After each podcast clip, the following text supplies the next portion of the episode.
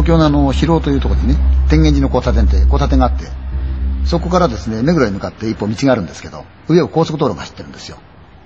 で、その高速道路の下でもって一箇所ですね、よく事故が起きるって場所があるんですよ。で、誰言うともなく、その幽霊が出るって言うんですよね。私はそうじゃないと思うんですよ。中には、その、対向車線のライトが眩しくて事故るんじゃないかって話もあったんですが、まあ、そばにあの、スタジオなんかあるんですね。私もそのスタジオでもって何度かそのドラマ撮ったことあるんですが、ただその先輩の女優さんに言わせると、夜遅くになってくると、たくさんの人が歩く行進する、あの、靴の足の音がする。で、それがザックザックザックザック音がするんだっていう話を聞いたことがあるんですよ。でも、さほどみんな気にもしなかった。でも、なんとなくその話は有名だったんですね。いつの頃だったかな、私が気がついたっていうのは、実はそのスタジオの隣に大きな建物があるんですよ。うっそうたる木に囲まれてね。で、私不思議に思ったのが、なんでこの建物は昔のまんま変わらないんだろう。時代が変わって誰か使ってないけど誰も使われないまんまになってる。外から見るとどう見ても病院なんですよね。東京の真ん中の一等地。あれだけ大きいとこでもって使われないビルがあるとおかしいなと思ってたんですね。それが後にですね、要するに、旧日本軍の研究所だってことが分かったんですよ。それでまだまだある時耳にしたのは、ここでは実際に人体実験も行われたようだって話を聞いたことあるんですよ。で、中へ入った人たちが出てこなかったって話も聞いたことがあったんですよ。いやー、じゃあすごいとこだなと思った。実際に私行ってみましたよ。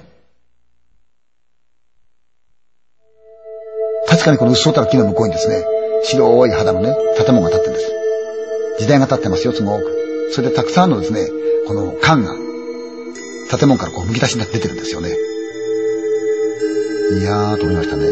昔のまんまなんですよ。時間が止まってるんですよ。あの缶の中をですよ。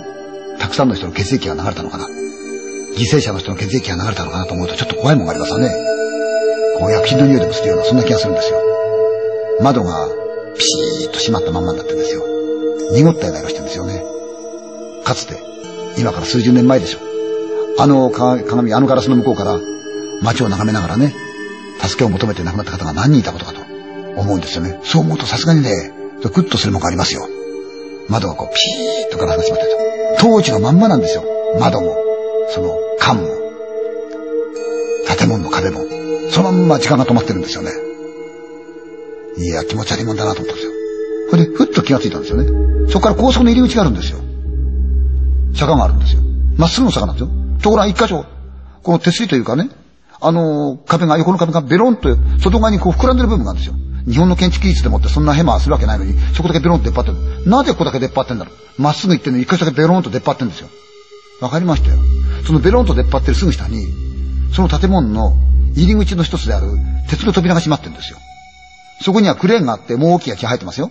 昔はそこから誰かをですね、何かをですね、運び込んだであろう、その形跡が今でもあるんですよ。ところが高速へ上がっていく車は、ひょいって横を見ると、そのヘリが出っ張ってるもんだから、ちょうどその門が見えなくなってるんですよね。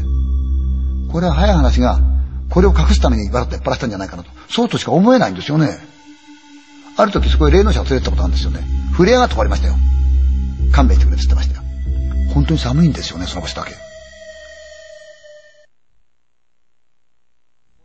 で、私、ある番組があったもんですから、カメラマンとちょっとご一緒しましたよ。で、行ってみたんです。その事故の多い場所っていうのを、高速道路でした。一体何がだろうと思って探してみた。で、あれこれキョロキョロしてる時、ふっと気がついたんですよ。なんとその、交通事故が一番大きく起こるという場所、そこに車を運転するぐらいの位置になって私しゃがんでみたんですよ。ちょうど車走ってなかったですから。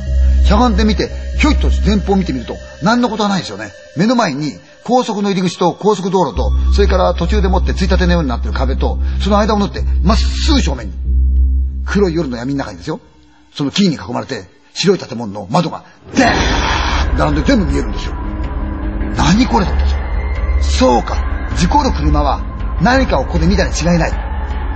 で、カメラさんに、カメラさんすいませんけど、ここから撮ってもらえませんか？あの窓見えるでしょ？見えますよね。絶対何かを見たに違いないんです。